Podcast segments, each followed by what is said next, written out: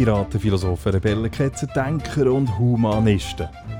Herzlich willkommen auf dem Schiff vom stoischen Pirat und auf unserer Suche nach dem Schatz vom guten Leben.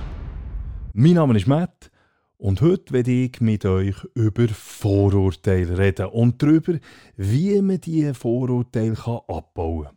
Und eins kann ich euch jetzt schon verraten, es braucht dazu kein verordnetes Diversity-Training und auch keinen Zwang. Es wäre eigentlich viel einfacher. Aber es braucht Eigenverantwortung.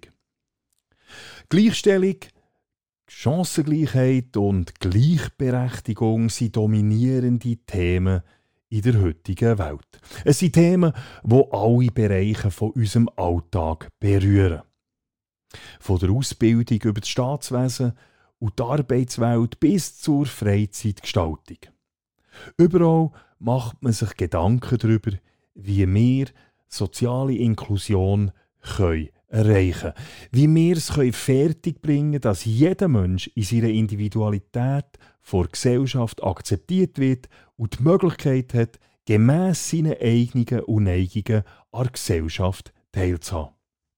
Im Zug von diesen Bestrebungen hat sich ein ganz neues Berufsfeld entwickelt. Beratungsfirmen und Coaches, die Diversity- und Inklusionstrainings anbieten. Bereits im Jahr 2003 hat der MIT-Professor Thomas Koken festgestellt, dass Unternehmen in den USA schätzungsweise 8 Milliarden Dollar pro Jahr für Diversity-Ausbildung ausgeben. In Europa und in der Schweiz hat diese Entwicklung etwa fünf Jahre später eingesetzt. Als ich in den Jahren 2005 und 2006 rund ein Jahr in der US Army verbracht habe, war dort die Diversity-Thematik schon voll präsent. Gewesen. Meine erste Diversity- und Leadership-Referat selber habe ich in der Schweiz im Jahr 2008 gegeben. Damals bin ich noch eher ein Exot mit diesem Thema. Mit dem Aufkommen von Bewegungen wie Hashtag MeToo und Black Lives Matter ist die Branche in den letzten Jahren regelrecht explodiert. Eine im Jahr 2019 durchgeführte Umfrage unter 234 SP 500 Unternehmungen hat ergeben, dass 63% der Diversity-Fachleute erst seit 2016, also seit drei Jahren bis zur Studie, ihre Rollen berufen oder befördert worden sind.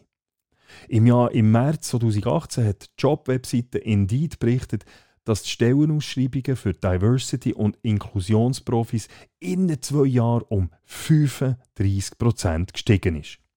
Zurzeit gibt es in dieser lukrativen Branche keine Anzeichen dafür, dass die Nachfrage würde nachlassen Zahlreiche Kurs- und Beratungsangebote, Studiengänge und Online-Seminare werden offeriert, um die grosse Nachfrage zu befriedigen. Jetzt gibt es aber ein Problem. Das Problem ist, dass die Diversity- und Inklusionstrainings zwar massiv zugenommen haben, die Resultate bislang aber eher bescheiden geblieben sind. In einem Interview aus dem Jahr 2017 hat Harvard Kennedy School Professorin Iris Bonnet gesagt, ich zitiere, Leider habe ich keine einzige Studie gefunden, die belegt, dass Diversity Training tatsächlich zu mehr Vielfalt führt. Zitat Ende. Eine Aussage, die durch eine Metastudie aus dem Jahr 2020 von Alexandra Kalev, Professorin für Recht, Gender, Rassismus und Soziologie an Tel Aviv University und dem Harvard Soziologie-Professor Frank Dobin bestätigt wird. Ich zitiere. Wir haben Daten von Hunderten von Arbeitgebern über Dutzende von Jahren hinweg analysiert, um zu bewerten, wie verschiedene Gleichstellungsmaßnahmen funktionieren. Und was wir herausgefunden haben, ist, dass das typische Diversity-Trainingsprogramm nicht nur bei der Förderung der Vielfalt versagt, sondern sogar zu einem Rückgang der Vielfalt im Management führt. Zitat Ende. Und, und es kommt sogar noch schlimmer. Ich zitiere wieder. Einige Studien zeigen, dass Anti-Bias-Training tatsächlich Vorurteile aktivieren kann. Menschen zu sagen, sie sollen aufhören, über Stereotypen nachzudenken, ist so, als würde man ihnen sagen, sie sollen aufhören, über Elefanten nachzudenken. Schlimmer noch, das Training kann Gegenreaktionen auslösen. Zitat Andy. Jetzt stellt sich natürlich die Frage, wenn Diversity Training wenig oder sogar gegenteilige Nutzen bringt, was kann denn unternommen werden, damit Vorurteile und Stereotypen können abgebaut werden Ein Stereotyp ist eine übergeneralisierte, weithin akzeptierte Meinung, Vorstellung, ein Bild oder eine Idee über eine Person, eine Personengruppe, einen Ort oder eine Sache. Einfach ausgedrückt, es ist eine weit verbreitete Annahme, wonach gewisse Eigenschaften gewissen Individuen oder Gruppen kann zugeordnet werden Also, zum Beispiel, Männer können nicht zulassen. Männer sind triebgesteuert. Frauen können nicht parkieren. Oder Asiaten können gut rechnen. Warum? Warum brauchen wir oder verwenden wir Stereotypen? Ganz einfach, um unser Leben zu vereinfachen. Ein Stereotyp ist eine Verallgemeinerung darüber, wie sich eine Gruppe von Menschen oder eben ein Mensch verhält. Diese Annahme, diese Verallgemeinerung, kann zwar statistisch richtig sein, ist aber definitiv nicht allgemeingültig. Wenn wir Entscheidungen treffen, beschränken wir uns also oftmals auf eine statistische Annahme. Würden wir das nicht machen, bräuchten wir bedeutend mehr Energie und Zeit zum Denken. Da wir aber in unserer schnelllebigen und zuweilen doch eher komplexen Welt tagtäglich eine riesige Menge von Entscheidungen müssen treffen sind wir auf eben die Abkürzungen, die uns Stereotypen liefern, angewiesen. Nehmen wir zum Beispiel an, dass ihr zu Fuß unterwegs zur Arbeit seid. Plötzlich seht ihr in der Entfernung einen kräftigen, unbegleiteten Pitbull. Obwohl die Chance, von einem Hund bissen zu werden, eher gering ist. Und längst bekannt ist, dass die grosse Mehrheit der Pitbulls sehr menschenfreundliche und liebe Tiere sind, würdet ihr euch wahrscheinlich dafür entscheiden, dem Hund aus dem Weg zu gehen. Problematisch wird es dann, wenn wir uns bei wichtigen, wirklich wichtigen Entscheiden durch unsere Vorurteile leiten wie bei Entscheidungen, bei denen wir eigentlich genug Zeit hätten, um gründlich nachzudenken. So zum Beispiel bei Personalentscheiden oder bei politischen Abstimmungen. Hier ist stereotypes Denken schlichtweg dumm, weil es uns davon abhält, die bestmögliche Lösung zu finden. Was, jetzt, was kann jetzt also gegen unsere Voreingenommenheit unternommen werden? Wenn Diversity und Bias-Schulungen schon nichts bringen, was kann uns als Mensch denn sonst offener machen? Die Lösung, die Lösung ist eigentlich sehr einfach und schon seit den 1950er Jahren wissenschaftlich bewiesen. Es ist der amerikanische Psychologe Gordon Alport, der eine der grössten Erkenntnisse in der Geschichte der Psychologie herausgefunden hat. Der Alport hat sich nämlich mit den folgenden Fragen beschäftigt. Woher kommen Vorurteile und wie können wir die abbauen? Und die Lösung, die der amerikanische Psychologe gefunden hat, ist simpel einfach nämlich Kontakt. Nicht mehr und nicht weniger, ganz einfach Kontakt. Der amerikanische Psychologe Alport ist zum Schluss gekommen, dass Vorurteil, Hass und Rassismus aus einem Mangel an Kontakt entstehen. Wir verallgemeinern und verurteilen das Fremde, weil wir das Fremde nicht kennen. Die vom Alport entwickelte Idee ist heute unter dem Begriff Kontakthypothese oder Kontakttheorie bekannt. In seinem im Jahr 1954 veröffentlichten Buch The Nature of Prejudice berichtet Alport von einer Studie der US Army. Nach dem Zweiten Weltkrieg sind Soldaten befragt worden, ob sie sich, ob sie sich gemischtrassige Militäreinheiten könnten vorstellen 93% der weißen Soldaten, die während dem Krieg Seite an Seite mit Schwarzen gekämpft haben, haben solche gemischtrassige Einheiten begrüßt. Die Soldaten hingegen, die bislang keine Erfahrungen mit Kameraden von anderer Hautfarbe gemacht haben, haben gemischte Einheiten zu 62% abgelehnt. Konkret heisst das, dass Vorurteil bei den Soldaten, die in Kontakt mit andersfarbigen Soldaten gestanden sind, die mit schwarzen Soldaten zusammengearbeitet haben, neunmal geringer war als bei den anderen. Der vielleicht stärkste Beweis für im Alport seine Kontakthypothese ist aber von Handelsmarine gekommen. 1938 sind erstmals schwarze Seeleute in die grösste amerikanische Gewerkschaft der Seeleute aufgenommen worden. Zuerst, zuerst hat es heftigen Widerstand der weißen Gewerkschafter gegeben. Doch, wo schwarze und weiße Seeleute tatsächlich angefangen haben, zusammen zu arbeiten, sind die Proteste nah dies nah verstummt. Während über 80% von diesen Seeleuten, die nie mit einem schwarzen Seemann auf Reise gegangen sind, negative Vorurteile gegenüber Schwarzen hatten, haben diese Vorurteile mit jeder gemeinsamen Reise abgenommen. Von diesen Seeleuten, die bereits vier oder mehr gemischtrassige Reisen unternommen haben, sind weniger als 20% noch ablehnend gegenüber den Schwarzen eingestellt. Gewesen.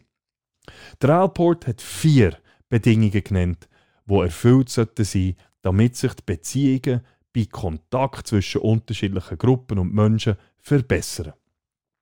Die Menschen sollten den gleichen Status haben und gemeinsame Ziele verfolgen.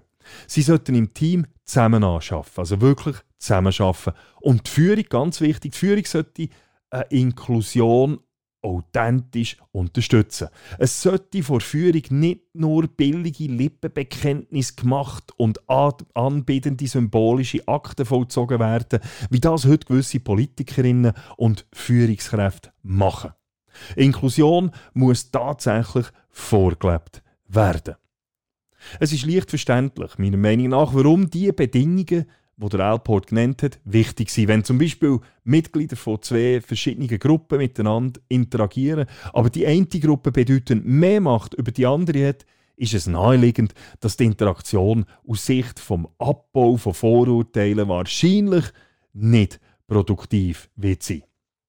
Es ist aber nicht so extrem, wie der Alport in den 50er Jahren gemeint hat. Neue Untersuchungen haben nämlich ergeben, dass es nicht zwingend ist, dass sämtliche Bedingungen erfüllt sein müssen. Die Linda Tropp, Professorin für Sozialpsychologie an der University of Massachusetts Amherst und Expertin für eben die Kontakttheorie, hat im Jahr 2006 zusammen mit dem renommierten Psychologieprofessor Tom Pettigrew von der University of California Santa Cruz die grösste Metastudie zur Kontakthypothese veröffentlicht. Insgesamt haben sie Daten von sage und schreibe 515 Studien aus 38 Ländern genutzt. Sie sind zum Schluss gekommen, dass im Alport seine Kontaktthese tatsächlich funktioniert. Und zwar nicht nur, wenn eben alle vier Bedingungen erfüllt sind. Die beiden Psychologen können aufzeigen, dass Kontakt Vertrauen erzeugt, dass Kontakt zu mehr Solidarität und mehr gegenseitiger Rücksichtsnahme führt. Kontakt mit anderen Menschen hilft uns, die Welt mit den Augen von eben diesen anderen Menschen zu sehen. Außerdem sind Menschen, die einen bunten Bekanntenkreis haben, erwiesenermaßen toleranter. Also, wenn ihr in eurem Bekanntenkreis zum Beispiel nur Leute aus dem linksgrünen Milieu habt oder nur aus dem bürgerlichen Milieu, dann könntet ihr noch massiv eure Toleranz schaffen, wenn ihr diesen Kreis ein bisschen für Andersdenkende würdet auftun. Dass ein Kontakt zu anderen Menschen und anderen Kulturen positiv verändert, hat schon Mark Twain gewusst. Der amerikanische Autor hat in den 1860er Jahren mal gesagt, das Reisen ist tödlich für Vorurteile, Bigotterie und Engstirnigkeit. Zitat Ende. So, und jetzt kommt ein ganz wichtiger Hinweis. Obwohl es wichtig ist, sich gegenüber anderen Menschen so zu öffnen, heisst das nicht, und jetzt hört, dass man seine eigene Identität muss aufgeben muss. Ganz im Gegenteil. Zu der bemerkenswertesten Erkenntnis vor Kontaktforschung in Psychologie gehört, dass Vorurteile nur dann können beseitigt werden wenn wir unserer eigenen Identität bewusst werden und die auch bewahren. Wir müssen anerkennen, wir müssen erkennen, dass es in Ordnung ist, dass wir alle unterschiedlich sind, dass wir alle Stärken und Schwächen haben und dass wir gemeinsam am meisten Erfolg haben, wenn alle ihre Stärken freiwillig zur Verfügung stellen. Ich denke, dass alle von uns den Effekt vom Kontakt schon selber erlebt haben. Vor ein paar Jahren habe ich äh, an einer Podiumsdiskussion in Biel zum Thema Diversity und Religion dürfen teilnehmen. Auf dem Podium war auch eine muslimische Vertreterin. Die hat ein, sie hat ein bemerkenswertes Schlussstatement abgegeben, wo sie die Wichtigkeit von individueller Freiheit, von Demokratie und von Eigenverantwortung betont hat. Das hat mich natürlich extrem gefreut. Im Anschluss an die Diskussion habe ich mich bei ihr für die Aussage bedankt, aber ich habe gleichzeitig auch meine Überraschung darüber äh, gezeigt. Die muslimische Frau hat Verständnis für mein Erstaunen. Sie hat gesagt, sie hat Medien, die so ein negatives Bild über die Muslime zeichnen. Darum entstehen auch negative Vorurteile, so wie du das jetzt gehabt hast, hat sie gemeint. Erfolg hat sie auch meine während der Diskussion gemachten Äußerungen gelobt. Gleichzeitig hat sie mir gesagt, dass ich aber schon kein typischer Vertreter der SVP sei. Ich habe sie gefragt, ob sie denn noch andere SVPler kenne. Lediglich einen, hat sie gesagt. Und das ist aber auch ganz nett und auch überhaupt nicht der typische. Er ist auch sehr offen, nett eben und auch noch intelligent. Ich wollte wissen, wie sie zum Schluss kommen dass gerade die beiden Vertreter, die sie kennt von der SVP, äh, dass die atypisch sind. Sie hat auf die Medien verwiesen. Wir können ja immer wieder lesen, dass die SVP eine rechtsextreme und intolerante Partei sei. Ich sie auf, kurz, auf die kurz vorher gemachte Äußerung zu der medialen Berichterstattung im Zusammenhang mit den Muslimen aufmerksam gemacht, hat sie kurz überlegt, hat müssen schmunzeln und gemeint, ups, jetzt habe ich mich auch selber durch Vorurteile leiten ich bin fest davon überzeugt, dass wir eigentlich gar kein aufgesetztes Diversity-Training oder verordnete Inklusionskurse brauchen. Viel wichtiger ist, dass wir offen den Kontakt zu uns Fremdem suchen, dass wir neugierig bleiben, dass wir unsere eigenen Standpunkte und Überzeugungen ständig hinterfragen und gleichzeitig aktiv probieren, unseren Horizont zu erweitern. Und wie können wir das machen? Ganz einfach, indem wir auf Menschen mit anderen Meinungen zugehen, indem wir auf solche Menschen, diesen Menschen zulassen, indem wir auf Reisen gehen, indem wir Bücher von Menschen aus anderen Kulturen, aus anderen Epochen äh, lesen oder von Büchern von Menschen mit anderen Ideen und Meinungen. Und indem wir grundsätzlich ein positives Menschenbild annehmen. Statt zu verurteilen, sollten wir das Positive, zuerst mal vom Positiven ausgehen und probieren, anderen Menschen zu verstehen. Wenn wir von Diversity reden, dann denken wir als erstes an Geschlecht, an Sexualität, an die Rassenungleichheit. Ein wichtiger Aspekt von Diversity wird meiner Meinung nach aber vielfach vergessen. Nämlich der von Meinungs- und Ideenvielfalt. In diesem Bereich braucht es meiner Meinung nach auch eine massive Verbesserung. Also, liebe Zuhörerinnen und Zuhörer, macht euch die Mühe und tretet in Kontakt mit Menschen, die auf den ersten Blick eine andere Meinung haben als dir.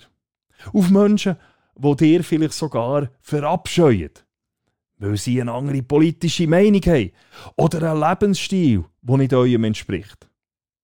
Stellt diesen Leuten Fragen und versucht sie zu verstehen, statt einfach zu verurteilen. Ein Mann, der sich selber im links-anarchistischen Berner Umfeld zugeordnet hat, hat mich vor etwa drei Jahren kontaktiert und mich aufgrund von meinem Blog zu einem Bier in einer Berner Beiz eingeladen.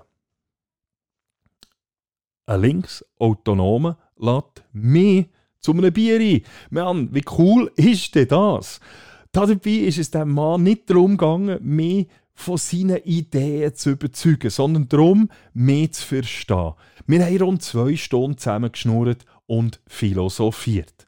Am Schluss, am Schluss hatte ich das Gefühl, gehabt, dass mir das Gespräch weitergebracht hat.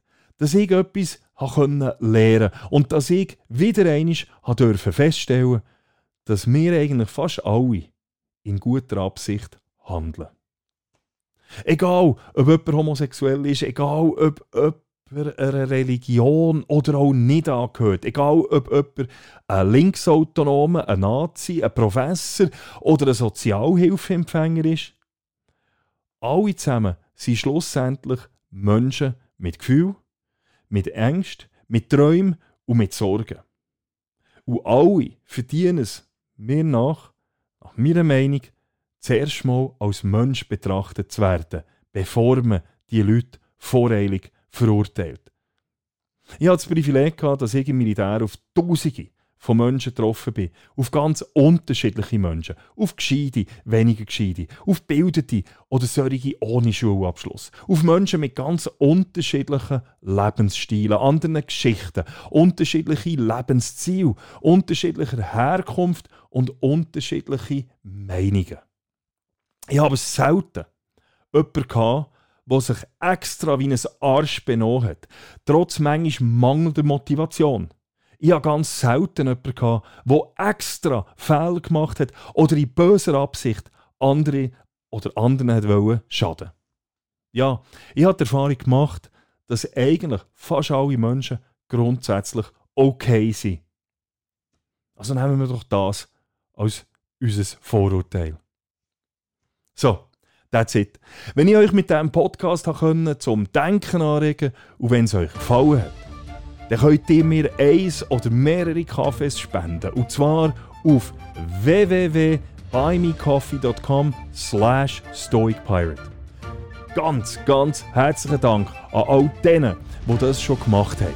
Das ist super motivierend und es freut. An dieser Stelle auch herzlichen Dank an all denen, die mir bis jetzt positives Feedback gegeben haben.